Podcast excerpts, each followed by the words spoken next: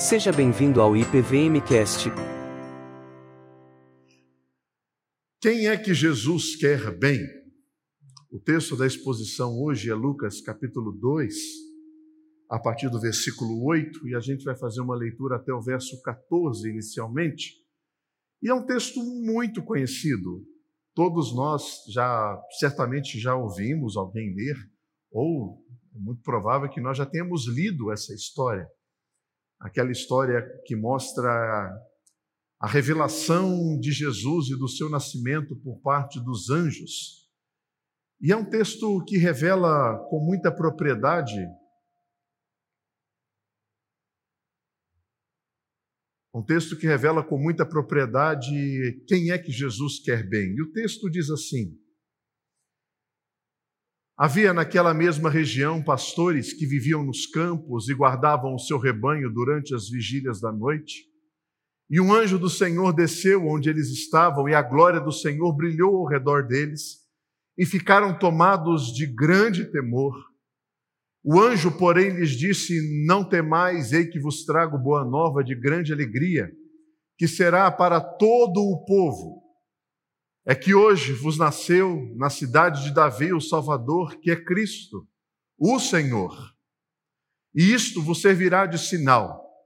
Encontrareis uma criança envolta em faixas e deitada em manjedoura, e subitamente apareceu com um anjo uma multidão da milícia celestial, louvando a Deus e dizendo: Glória a Deus nas maiores alturas e paz na terra entre os homens a quem ele quer bem. Quem é que Jesus quer bem? Como eu já disse, é uma história conhecida. E Jesus Cristo, na sua beleza e na sua majestade, ele poderia ter aparecido em qualquer outro lugar. Ele poderia ter aparecido no palácio de Herodes, ele poderia ter aparecido no meio de uma sinagoga, numa reunião entre os sábios, entre os fariseus, entre os eruditos. Jesus poderia ter aparecido entre as pessoas mais importantes do seu tempo. Ele poderia ter sido revelado já nesse momento, como foi aos pastores, para as pessoas que têm maior relevância na sociedade, mas definitivamente essas pessoas não fazem parte desse momento histórico do aparecimento de Jesus e do anúncio do seu nascimento. Jesus é aquele que nasce e aparece, pelo menos a sua notícia é dada aos pastores. Posteriormente, a alguns magos que haviam percebido que os céus estavam dando algum sinal de que algo diferente estava acontecendo. E talvez você, assim como eu, talvez a gente não tenha a percepção cultural do que sejam os pastores. Porque falar em pastor hoje, dentro do contexto paulistano em que nós vivemos, provavelmente você vai imaginar alguém pregando a palavra. Não tem nada a ver com isso. Muito pelo contrário. Provavelmente eram pessoas iletradas. Muito provavelmente eram pessoas que não deram certo. Eram pessoas que tinham até mesmo a sua índole duvidosa. Pessoas agressivas do ponto de vista de serem rudes, Sabe essas figuras icônicas que aparecem na internet do interior, como aquele tal de Tiringa? Lá do interior do Goiás, um cara que anda com um facão na cintura, grosso que nem lixa número 30. Provavelmente esse é a maior representação dos pastores para os nossos dias de hoje gente de pouca credibilidade, gente de pouco conhecimento, gente que, ao anunciar o nascimento de Jesus, provavelmente ninguém iria dar bola para eles. Você conhece gente assim? Que quando traz uma notícia verdadeira, a notícia se torna duvidosa, não pela notícia em si, mas por quem está dizendo. Esses eram os pastores. E são exatamente para essas pessoas que os anjos aparecem e anunciam que na cidade de Davi nasceu o Salvador, Cristo o Senhor. São para esses que inicialmente nós recebemos a mensagem de que eles são aqueles a quem Jesus quer bem. Quanta discrepância de informação. Uma glória tão grande sendo revelada a pessoas de tão pouca credibilidade. Agora, como que a gente transporta essa notícia para os nossos dias? Quem são as pessoas a quem Cristo quer bem? Quem Ele quer favorecer? Fazendo essa observação com a figura dos pastores, e também ao longo de todo o Evangelho, Parece que Jesus quer bem aquelas pessoas que têm a vida bem complicada. Você conhece gente complicada? Conhece? Não precisa indicar ninguém. Só pensa aí na sua cabeça. Está com dificuldade de achar alguém complicado? Põe o celular no modo selfie e dá uma olhadinha. Nós somos pessoas complicadas. Os pastores eram pessoas complicadas. Provavelmente eles não eram os primeiros da turma. Pessoas que buscavam conselhos não diziam assim: vou procurar um pastor. Definitivamente eles não eram procurados por conselho. Eles eram pessoas que não tinham as suas vidas ajustadas e no trilho. Não tinham. Provavelmente eles não escolheram fazer o que eles estavam fazendo. Mas eles foram favorecidos por uma notícia incrível e maravilhosa. Talvez você se sinta assim.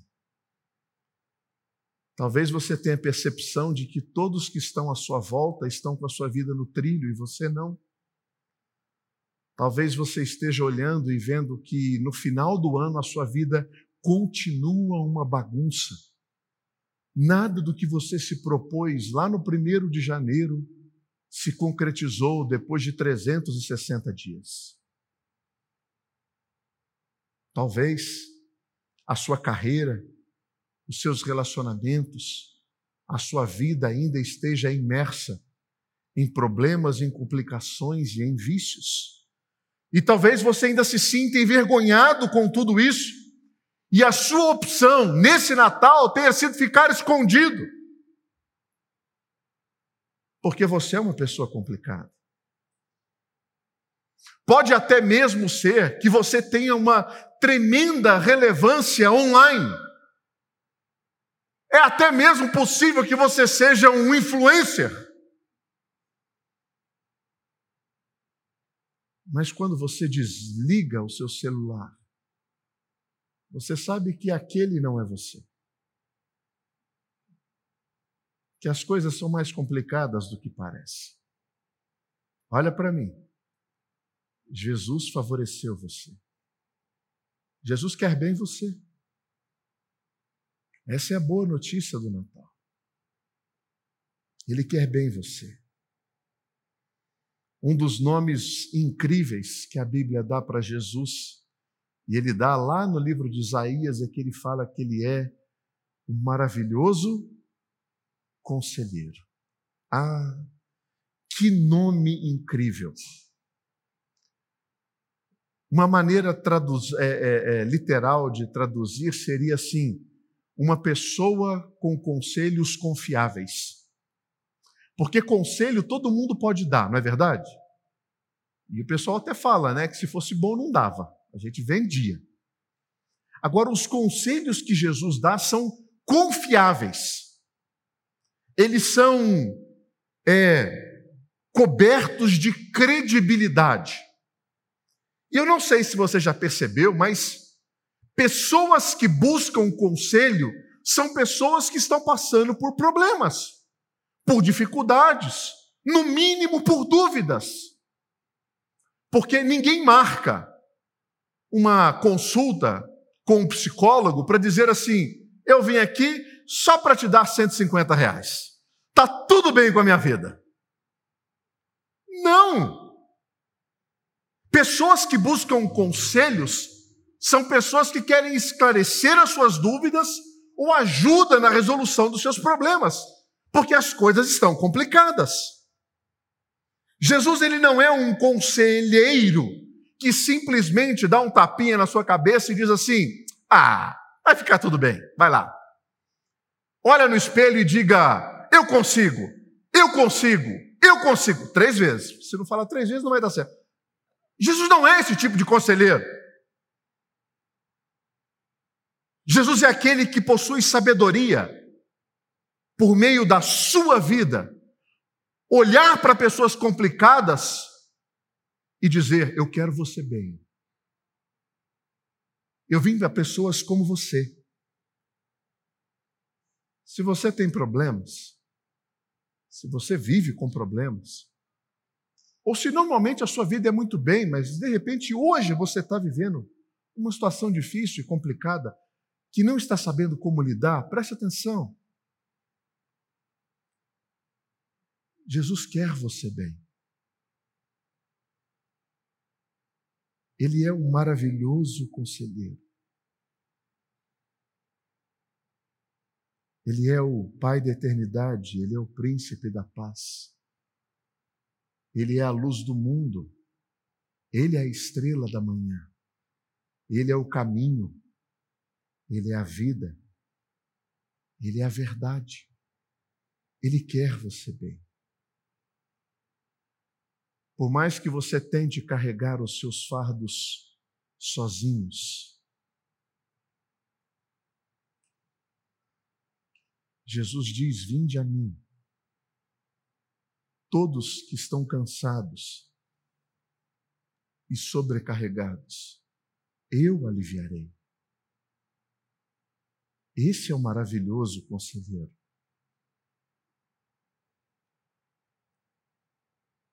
Jesus veio para pessoas como você, para aqueles que estão com a vida confusa, para pessoas estão cheias de problemas.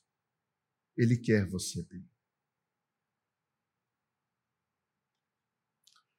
Jesus é aquele que quer bem pessoas que são esquecidas, párias na sociedade.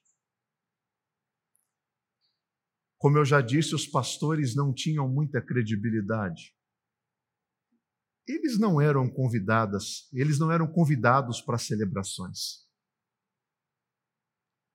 Provavelmente na sua festa de aniversário você não queria que estivessem lá. Sabe aquela pergunta assim: quem vai? E a resposta define se eu vou ou não? Quem vai? Ah, o pastor Gustavo vai, estou fora nem piso lá. Eles não eram convidados para essas celebrações. Muitas vezes as suas próprias famílias se envergonhavam de dizer o que eles faziam. Você normalmente não veria uns pais dizendo assim: meu filho é um pastor de ovelhas do campo.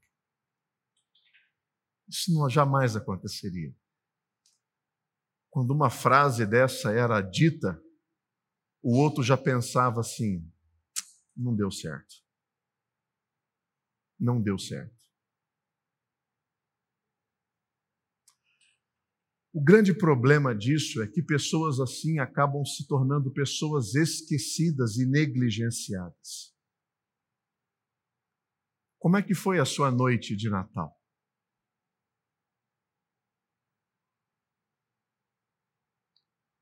Você passou sozinho? Longe da sua família? Esquecido, esquecida? Jesus quer você bem. Ele veio para pessoas assim. Ele veio reintegrar, reintegrar pessoas que foram afastadas.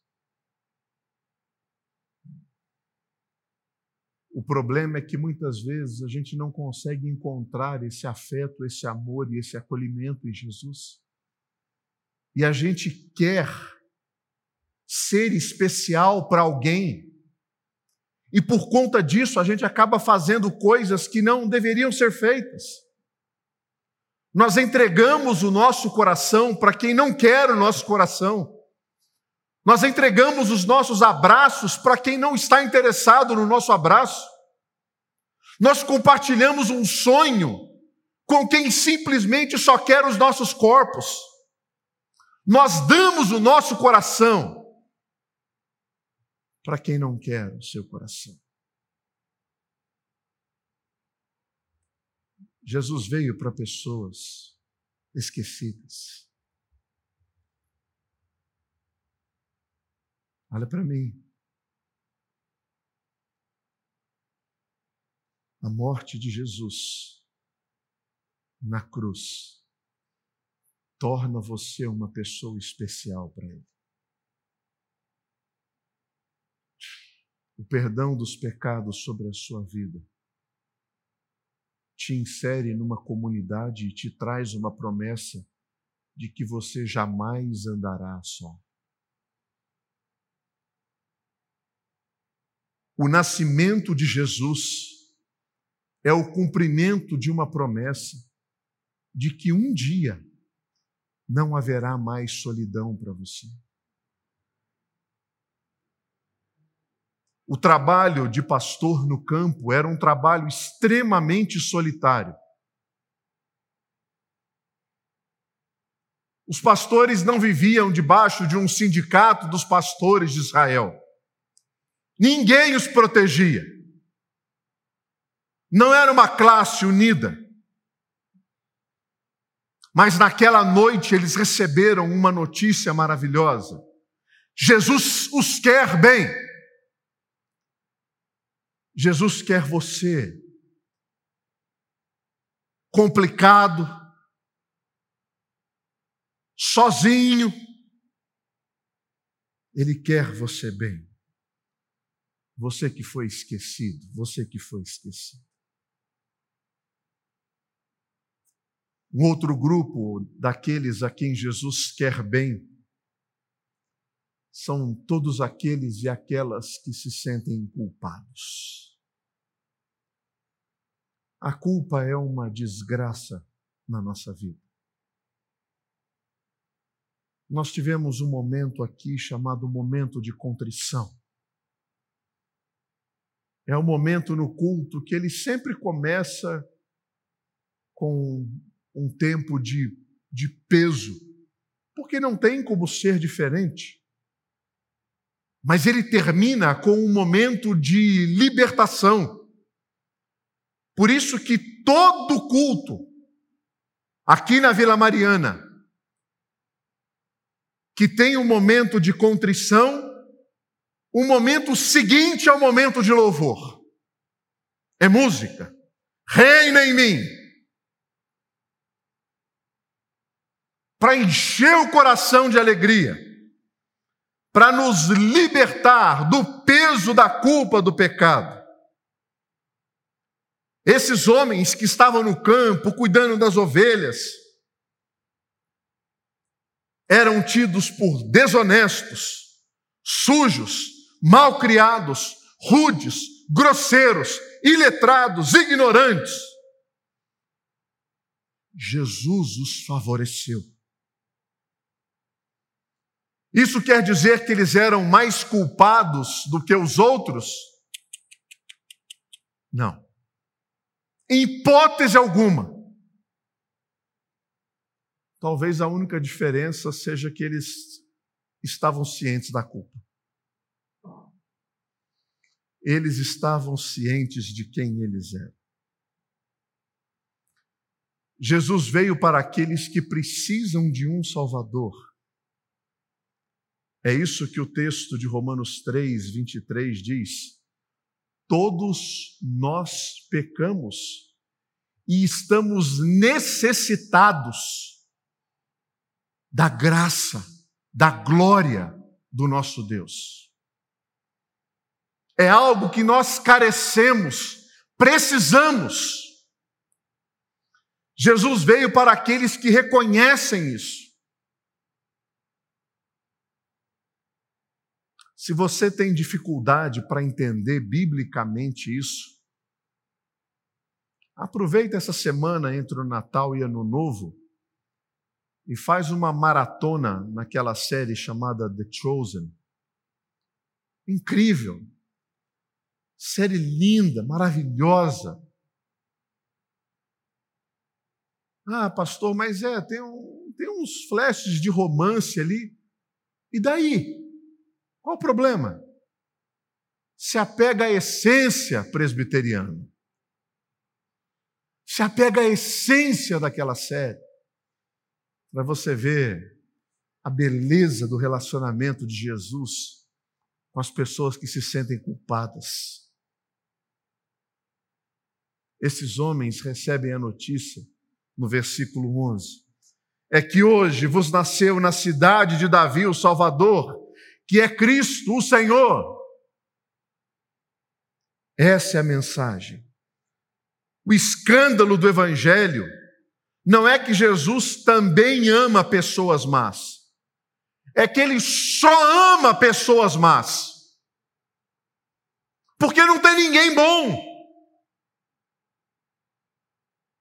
Ele vem para aqueles que são complicados, ele vem para aqueles que são esquecidos, e ele vem para aqueles que são culpados.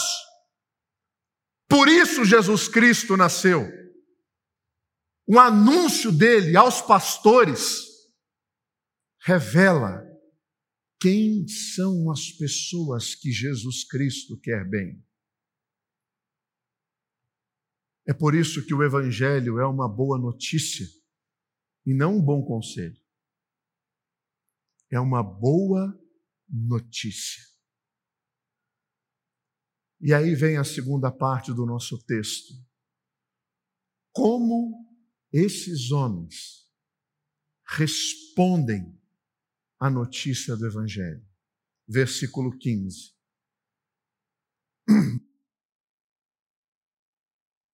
E ausentando-se deles os anjos para o céu, diziam os pastores uns aos outros: Vamos até Belém, vejamos os acontecimentos que o Senhor nos deu a conhecer. Foram apressadamente, acharam Maria, José e a criança deitada na manjedoura e vendo, divulgaram o que lhes tinha sido dito a respeito desse menino. Todos os que ouviram se admiraram das coisas referidas pelos pastores. Maria, porém, guardava todas essas palavras, meditando-as no coração. Voltaram então os pastores glorificando e louvando a Deus por tudo que tinham ouvido e visto, como lhes foram anunciados. Existem duas respostas que pessoas que têm a vida bagunçada, foram esquecidas e se sentem culpadas, podem dar diante da boa notícia do Evangelho. A primeira delas é a adoração os pastores glorificando, louvando a Deus por tudo que tinham dito. Recentemente, o reverendo Marcelo fez uma exposição em Lucas 15, retratando aquela figura do quadro de Rembrandt, do filho pródigo. Mas existe um outro quadro menos conhecido de Rembrandt, que o nome desse quadro é A Adoração dos Pastores. E eu quero que você, quando você chegar em casa, você dá um Google nessa obra de arte. A adoração dos pastores. Uma das marcas de todos os quadros que Rembrandt faz sobre figuras, passagens bíblicas, é que de Jesus emana toda a luz. É um quadro escuro nas suas bordas, mas a manjedoura parece que tem um holofote saindo da manjedoura. A manjedoura ilumina os pais, ilumina os pastores, fazendo exatamente esse contraste da luz e das trevas. Jesus é a figura que produz em nós a adoração mais sincera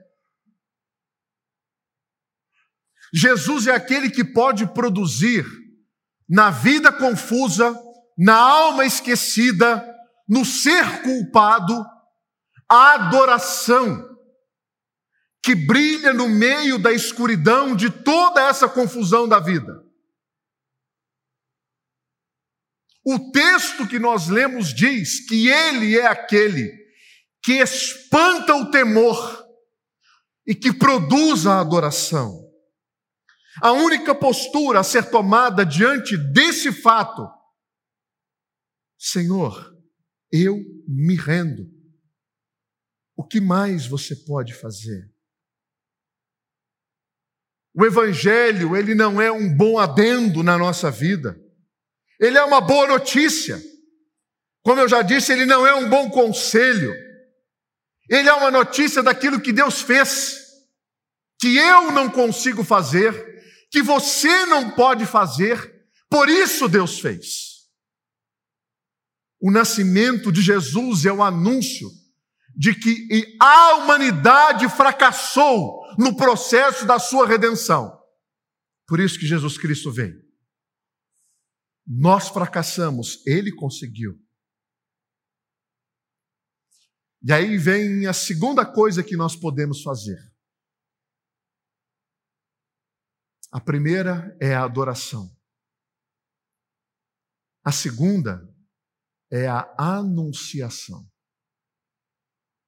Eu não cesso de falar das coisas que eu tenho visto e ouvido. Esses homens iletrados, incapazes, culpados, vida bagunçada, esquecidos, começam a dizer: Nós vimos os anjos anunciando a presença do Messias. Ele chegou. Hoje, na cidade de Davi, nasceu o Salvador, Cristo o Senhor. Esse é o anúncio. Esse é o anúncio. Essas são as duas respostas que essa data tão propícia para nós exige que todo discípulo discípula de Jesus faça: adorar e anunciar. E me permita fazer só uma, uma digressão aqui. Você sabia que o seu tempo de igreja ele é inversamente proporcional ao número de pessoas que você anuncia o Evangelho? Quanto mais tempo de igreja nós temos, menos nós anunciamos o Evangelho. Você duvida? Faça uma pergunta para você. Qual foi a última pessoa que o Senhor Jesus alcançou através da sua vida?